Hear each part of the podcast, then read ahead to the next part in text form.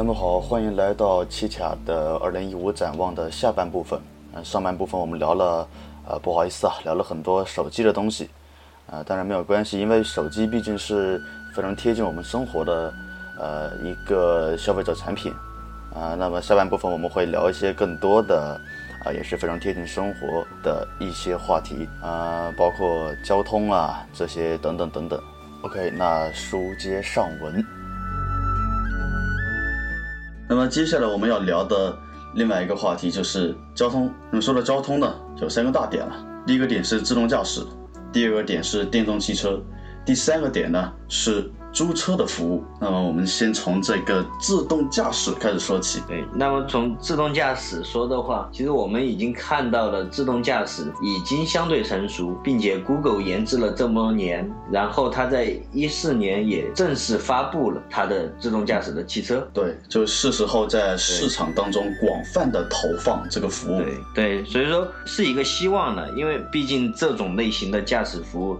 会受到很多关于法律政策啊这些各方面的约束了，但是我们希望能够更快的看到它这种技术能够在被使用，可以把我们的双手更加的解放出来，并且可以让不会开车的人也可以自己上车行驶到另外一个地方，同时也希望以后就不要再有什么驾校这种东西了，你就不需要再去驾校学习，不需要去交警那里。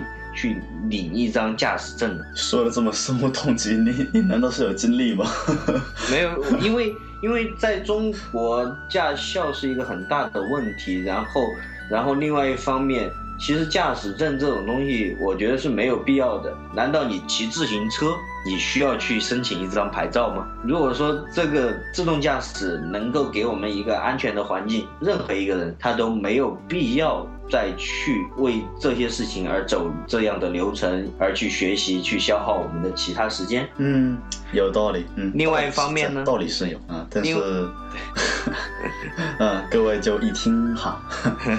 另外一方面呢，以我们目前的认知来说，自动驾驶它比人自己手动开车更加安全。嗯，根据 Google 之前的长期实验，他们的自动驾驶汽车在高速路上一直跑，跑了一年多吧，有遭遇到车祸。但是全部都是人驾驶的汽车撞到了他们，而他们自己没有主动的遭遇到过任何车祸。所以说，这种通过电脑高精准度的计算的这种交通方式，比我们人手动驾驶要安全很多。对，而且这类自动驾驶汽车呢，另外一个是它可以二十四小时的不停的工作，对，它不会疲劳，而我们人开车开久了会非常疲劳的。没有错，没有错，机器是不会疲劳的。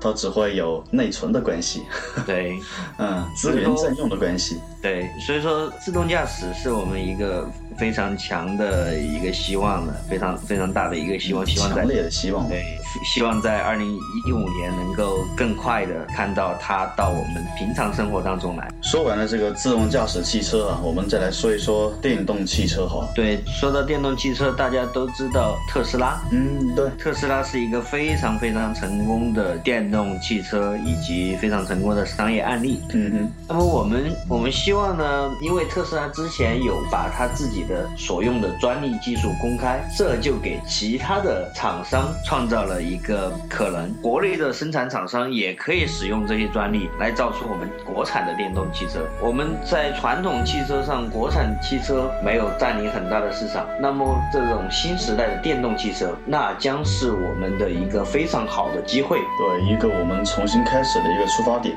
对，以现在来说，我们几乎都在同一平台上。那么这个时候，如果说能做得好的话，我相信在二零一五年，甚至往往后面推，我们国产汽车能够让人有不同的认识。在之前我看过一篇报道，其实说到这里，我想补充刚才说的自动驾驶的一个点。呃，突然想起来哈，之前阅读过一篇报道，说国外的这些汽车厂商呢，把自动驾驶作为一个标配。其实这些都是技术层面的东西哈，呃。不管是自动驾驶还是电动汽车，只要有技术就能解决。这里有一个新闻补充呢，嗯，根据新闻报道，新加坡预计在二零一五年正式让自己的无人驾驶汽车上路。没错，嗯，而这些无人驾驶汽车将会承担起更多的责任，他们会变为小型的公交车，可以变为出租车服务。等等等等。所以说，我们其实已经看到了自动驾驶汽车在我们使用当中的可能。我们希望呢，在未来这种类型的服务可以得到更多方面的认可，并且加入到我们的生活当中来。那么现在我们要说一个对商业更加商业上面一些东西，也就是说租车服务。那么租车服务呢，在过去的二零一四年迎来了一个改变的大潮哈，有一个新的开始。那么在二零一五年呢，应该会有另外一波更大的浪潮扑向我们消费者。对于租车服务的话，其实我这里更加看重的是自动驾驶汽车能够和我们现在所用的物联网租车服务进行一个整合，像 Uber 啊、滴滴打车、快递打车这些公司，我们希望能够看到在未来有更多的自动驾驶汽车和这些租车服务能够进行整合之后，你在你的手机上点一下，然后自动驾驶汽车就到你的身边，把你运送到另外一个地方。对此呢，它会有更加安全的性质，因为没有司机了，然后电脑可以非常安全的把你送回家或者送到你想要的地方。同时，有了这种服务，我相信未来的人们不再那么需要拥有一架私家车。当然，这样的前提是建立在我们的租车服务以及人们的意识都跟上、都同步进步的大前提之下哈。因 为我觉得，我觉得，呃，在现环境。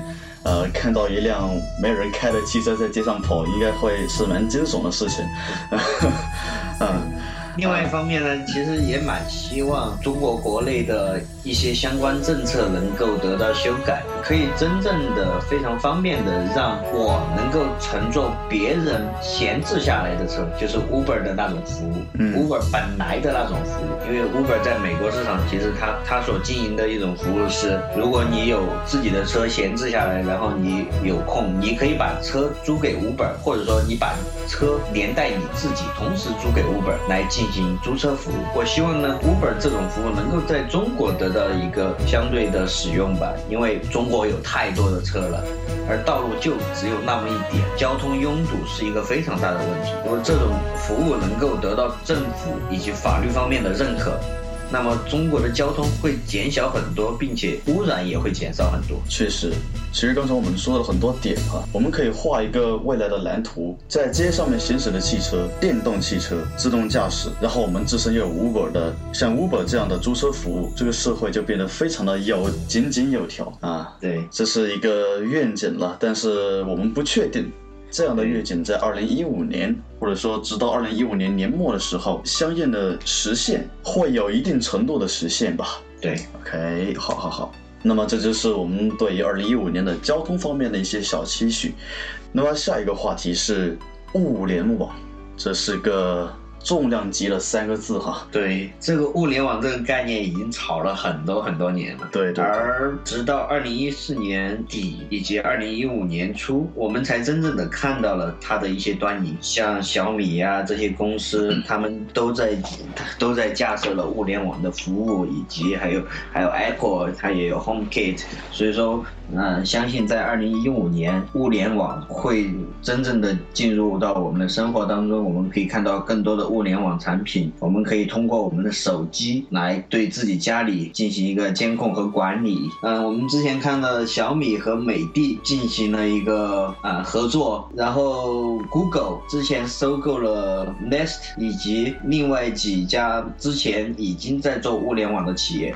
所以我们可以看到这些企业，他们其实在他们在集聚自己的能量，集聚了能量之后会有一个爆发。我认为他们的爆发可能正是二零一五年。嗯，一以贯之呢，就是在二零一五年，我们会享受到物联网带给我们的全新的生活体验。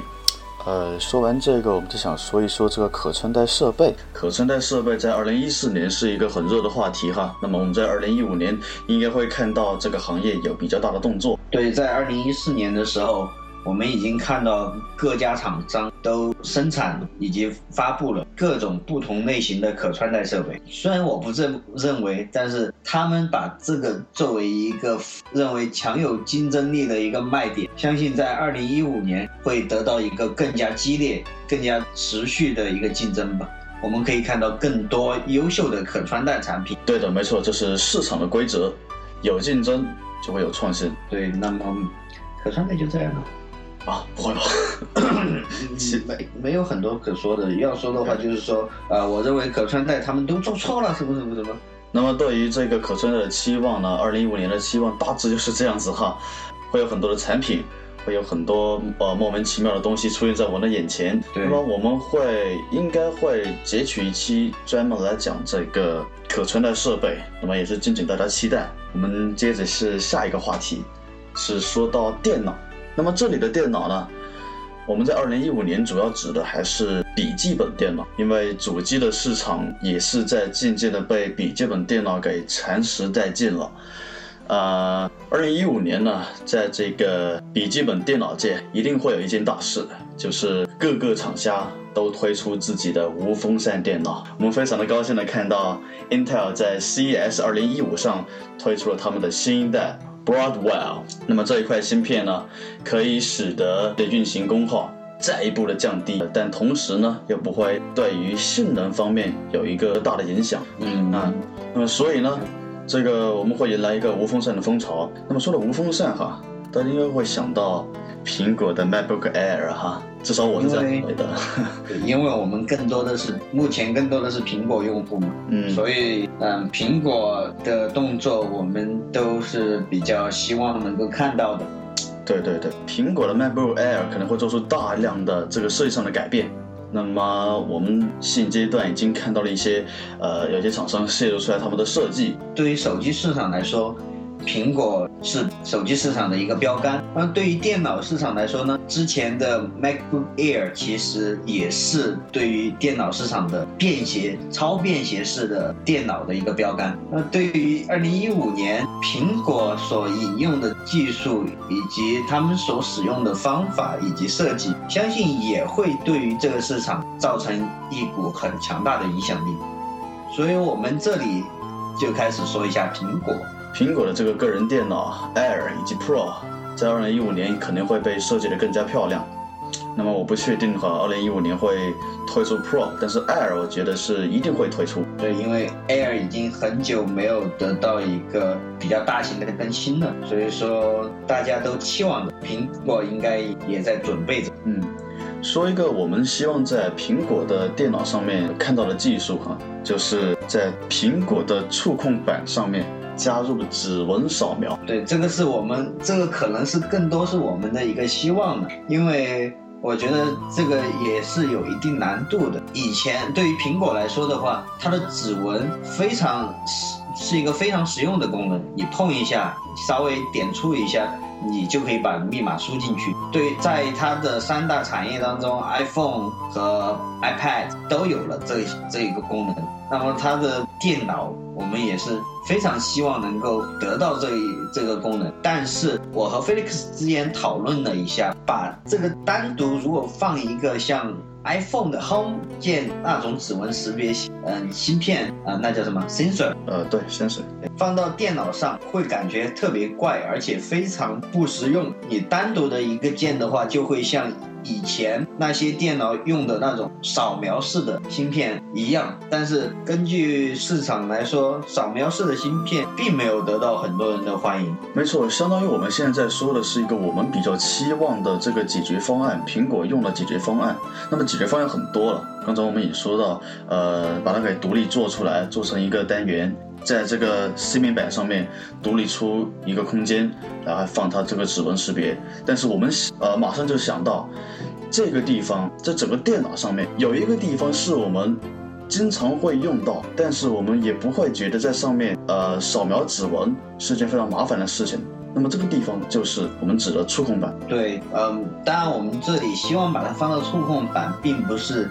简简单单的在触控板上面隔一块区域，然后让它有个指纹识别的功能。我们更加希望的是，这个触控板上面任何一个地方它都可以识别。这个有点梦幻了，但是我们我们希望它它是这样做的，因为这样做在我们看来是最方便的。OK，那么关于个人电脑哈，我们说句实在话，也不光光希望苹果这样做，那么别的厂家我们也希望看到类似的创新，因为有创新。才会有，才可以得到更好的体验。对，那么关于电脑内容呢，告一段落。我们接着说下一个。那么在二零一五年，这种大数据的呃云计算呢，会更加的影响我们的生活，会不断的给我们带来更大的便利。那么其实关于大数据云计算呢，在之前就有一个概念。被推出来，而且被很多的大公司相继的这个使用哈，叫做这个 SaaS（Software as a Service）。对于大数据和云计算。大数据方面，其实我们已经得到了。如果说使用 Amazon 的服务的话，就会发现已经得到了很大的便利。Amazon 通过它的幕后的计算，可以给用户提供非常非常精准的服务，可以把非常精确的产品推送给你。那么 Amazon 尝到了这个甜头，相信在二零一五年，各个各家其他的公司，像淘宝啊这些，他们也会大量的使用这种方式来给我们生活创造更多的。便利。那么在二零一五年呢，大数据云计算是一定会有这样子的动作的。那么说到这些，我们就不能不提一下购物哈。呃，网络购物在二零一四年是引领了一个风潮。那么在过去的很多年都在一直引领风潮哈，这个趋势在不断不断的上升。对。呃，二零一五年呢，我们觉得会有一个比较惊人的改变，不说惊人哈。应该会有一个变化是一定的，其实这是一个商业模式的角度去思考这个问题。那么我们知道现在的淘宝啊，就是线上的服务嘛。说到线上的服务，它可以给我们提供很大的便利，但是它却无法带给我们体验。那么在二零一四年呢，我们看到有三家公司合作哈，推出了一个腾百万。不要这样说好不好？嗯，OK OK OK。那么腾百万呢，指的就是腾讯、百度和万达。那么万达公司呢，以百分之七十的占股和百度和这个腾讯进行一个线下和线上的合作，成立一家新的公司。那么这家新的公司呢，只在线上服务。加配线下服务，我们认为在二零一五年这样的服务，它会对于阿里现在的线上服务造成一个巨大的冲击。至少呢，我们认为它的市场会被侵蚀掉一部分。那么，为什么线下加线上是我们一个我们认为一个比较好的、比较有长足发展潜能的这么一个模式呢？就相较线上而言，线上加线下有一个短时间内线上服务。没办法提供的点，那么就是服务的体验。那么说到服务的体验呢，我们会想到，那么线上很可能会引用这个虚拟现实啊，然后当虚拟现实发展到了一定的程度，会不会反过来替代掉我们传统的这些呃所谓的体验体验式的服务呢？这一相信科学有这个能力，就有这个。但是目前，但是目前短时间之内它做不到。嗯，我们认为在已知的这些呃科技发展的领域哈。我们并没有看到，或者说能够被批准的类似的服务、类似的技术。当然，我们不能凭空想象哈，这样的服务会如何如何如何。但是不管怎么样，线上服务加上线下服务，我觉得就对我而言哈，我觉得是呃一定，这个我想把它说绝对了，就是一定会比线上要厉害很多。因为你线上服务，你加入自己的这个虚拟现实，那么我的另外一个模式，线上加线下，我的线上也可以加入呃虚拟现实的服务，但是线下的购物就是完完全全不同的一种消费体验。我觉得这个对于不说目前哈，今后很久之很久之后的所有人而言，都是一个非常独特的、无法被取代的这么一个生活的一部分。嗯。然后我们在之前的一期的财经郎眼当中看到了一些关于线上线下的数据，当然它主要是指的是国外的数据指出，其实线上它并没有我们想象的那么好，只是中国市场有它的特殊性而已。就是它可以证明一件什么事呢？就是说，如果得到一个相对平稳的发展以后，线上并不会那么 fancy，我们更多的消费者。以及消费方式可能依然是依赖于线下，只不过呢，他们可以借助一个线上加线下的方式，对给用户造成一个更好的体验。对此，我们想说的就是，万达他们组成了一个新，对于中国来说相对较新的电商模式，在我们看来，它不一定会造成一个非常大的影响，但是它会逐逐步的开始侵蚀掉一些阿里。目前的市场，所以说在二零一五年，我认为阿里依然火爆，但是相比之下，它的提升力不会有那么足了。OK，那么大数据、云计算，我们扯了一些购物哈。那么当然这些都是相联系的东西。另外一个话题哈，安全的问题。对，说到安全，在二零一四年。我们看到了很多相关的新闻，像是最近的那一部电影的 Interview，以及在圣诞节期间，微软这么庞大的公司，以及 Sony 这么庞大公司，他们的游戏部分都遭到了黑客的攻击。我们想，既然这么强大的公司，他们也出现了这么严重的安全问题。我想这个应该是二零一五年安全问题成为一个话题的开始。嗯，常驻话题嘛，就是。对，因为安全问题是一个从互联网开始就已经有的、从来没有间断的一个话题。而我认为，二零一五年这个话题会加会更加的严重。想象一下，我们印象当中很厉害的做系统的微软公司。也遭受到了黑客的入侵。说到安全问题，我们就会直接联想到现实当中的安全问题。没错，二零一四年出现一个全球都很关注的恐怖组织，而且他们的行为也是非常恶劣，那就是 ISIS。对，这个组织和其以前其他的组织相比，过于残暴。那么 ISS 他们对于全世界几乎每一个国家都都有一定程度的仇视，都有一定的程度的仇视，甚至于他们的计划当中也有关于中国我们的新疆的一些想法。就是，这个和以前的以前的那些恐怖主义有非常不同的地方，就是以前的恐怖主义。主义主要是针对他们的地区以及美国。那么现在呢，我们面临着一个对于全球任何一个国家和地区都有威胁的恐怖组织。希望能在二零一五年，我们的各大国际组织能够对他们采取行动，把他们直接给灭掉吧。嗯，这个确实，ISIS 在全球范围内，呃，给各个国家以及地区都造成了不同程度的影响以及呃不同程度的威胁。这是。让全世界都生活在恐怖当中的一个要不得的组织哈，所以 SS 要真把它给干下去啊，我真的很怕呀，因为说出这句话的时候会不会被也被登上呢？啊，对对对。那么 Anyway，那么以上呢就是我们对二零一五年的各个方面的一些展望，各个行业的一些展望。我们会在下一期呢给大家带来更加精彩的内容。我是 Felix，我是 Aaron，各位再见啊，各位拜拜。